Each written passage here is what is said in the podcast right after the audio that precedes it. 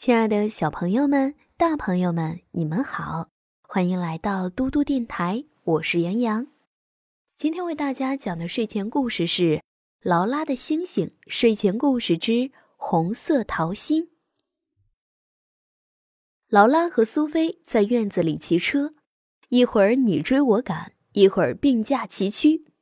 这时，他们看见马克思、蒂姆和法比安也在草地上。咱俩要不要过去和他们一起玩？苏菲问。劳拉也想去。他们把自行车推进垃圾桶旁边的停车架，将头盔挂在车把上。邻居克劳斯太太正往垃圾堆里倒垃圾。劳拉和苏菲跟他打招呼，克劳斯太太也偏过头向他们问好，还说头盔真好看。他想跟两个小姑娘再多聊一会儿，可劳拉和苏菲。急着到男孩那边去玩，男孩们正忙着把罐头盒摞起来，退后几米，用球瞄准罐头盒扔出去，看谁砸得准。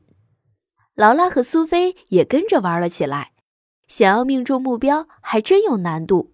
这种玩法对他们来说是头一次。男孩子们玩得兴高采烈，他们跑去垃圾桶想多找一些罐头盒。劳拉和苏菲又玩了几次。没有一次砸中，他们觉得挺没劲的，不想玩了。还是骑车吧，苏菲建议。他们去取车的时候，男孩们还在垃圾箱里翻罐头盒呢。我们想玩别的了，劳拉告诉他们。女生就是女生，法比安撇撇嘴说。劳拉正要戴上头盔，忽然发现里面有个东西，一个桃心。一个红色桃心，哇！苏菲大叫：“谁放的？”我怎么知道？劳拉回答。她也是一脸困惑。劳拉拿起红心，圆溜溜、沉甸甸的。苏菲说：“哦，劳拉，有人在追你，一定是那三个男孩中的一个。”你这么想？劳拉问。他望向草地那边，男孩们。依旧在兴高采烈的砸罐头盒。当然，苏菲非常肯定，他们刚才就在这儿。不知是谁把红心偷偷放进你的头盔，现在装作没事人似的，因为他不想被人知道。是吗？劳拉随口应着。他觉得自己的心砰砰砰跳得好快呀。吃过晚饭，妈妈和爸爸在客厅看报纸。劳拉问。妈妈，你和爸爸是怎么谈恋爱的呀？妈妈乐了，很美好。妈妈说，她笑眯眯的出了会儿神，然后接着看报纸。劳拉又转向爸爸：“你给妈妈送过什么神秘礼物来表达爱意？”这句话他不得不问了两遍，因为爸爸看报纸实在是太专心了。终于，他听清了劳拉的问话。吸了吸鼻子，答案是没送过。爸爸不记得送过妈妈什么神秘礼物了。劳拉回到自己的房间，她得跟谁聊聊那颗红心的事。爸爸妈妈都在专心看报纸，不想被打扰。幸好他的星星在。劳拉给星星看了那颗红色桃心，星星忽闪了一下，又忽闪了一下，明亮的星光映在劳拉的脸上。我完全不知道那个神秘的追求者是谁，劳拉说。她捧着红心，心里甜蜜蜜的。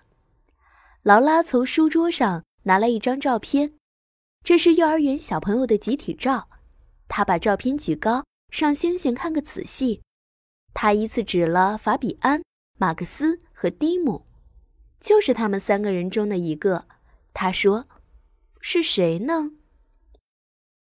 第二天在幼儿园，劳拉和苏菲说着悄悄话，谈论谁是那个神秘的追求者。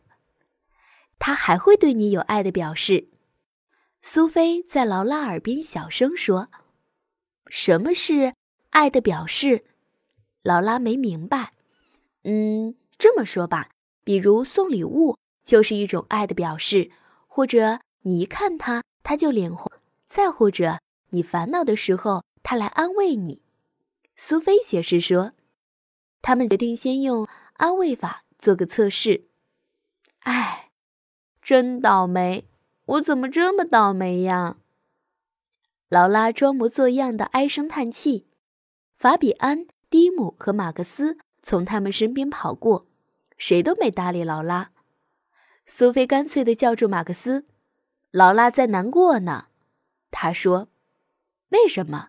马克思问劳拉：“你怎么了？”“哦，我也说不清楚。”劳拉的眼睛直直地盯着马克思，看他的脸红不红。马克思耸了耸肩说：“那就没啥事儿。”说完，一溜烟跑了，脸一点都没红。不是他，苏菲非常确定。不一会儿，法比安朝劳拉和苏菲走过来，想要礼物吗？法比安问劳拉。他将一只手握成拳头，伸到劳拉的鼻子底下。难道这就是那种爱的表示？劳拉点点头。你得闭上眼睛。法比安接着说：“劳拉乖乖地合上眼睛，他觉出法比安往他手里放了些什么，手心痒痒的。劳拉睁开眼睛，只见手上有个大大的黑甲虫。法比安咯咯地笑着溜掉了。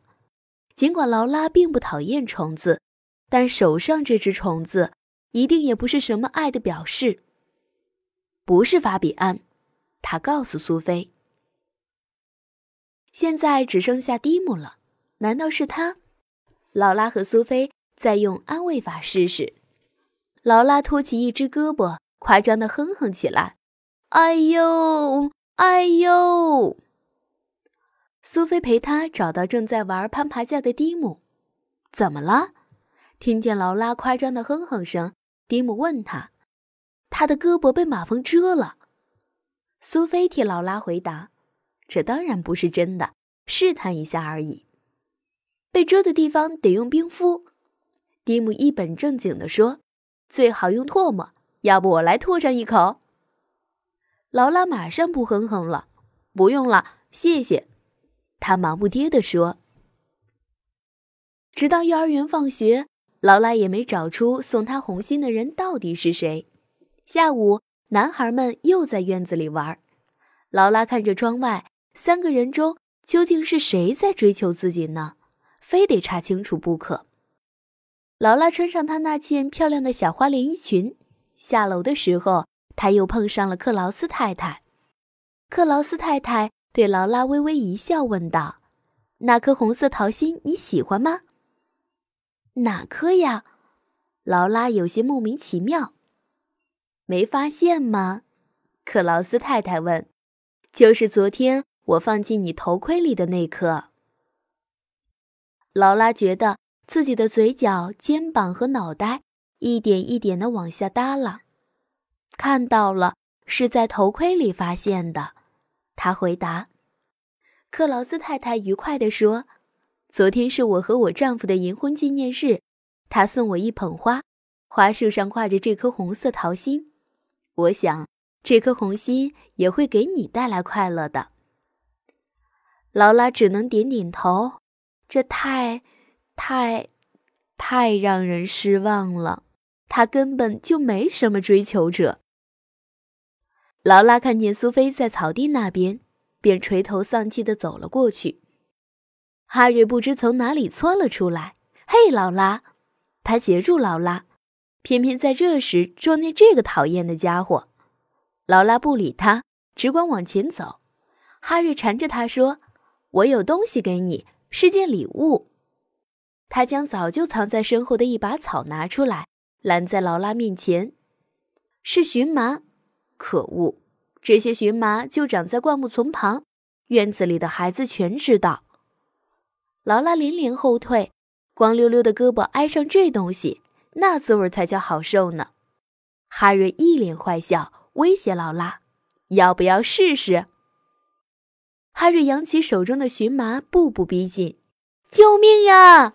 劳拉高呼。“哈瑞，你这个臭坏蛋！”苏菲和三个男孩奔过来。“嘿，哈瑞，放开劳拉！”法比安大叫。“都闪一边去，小毛头！”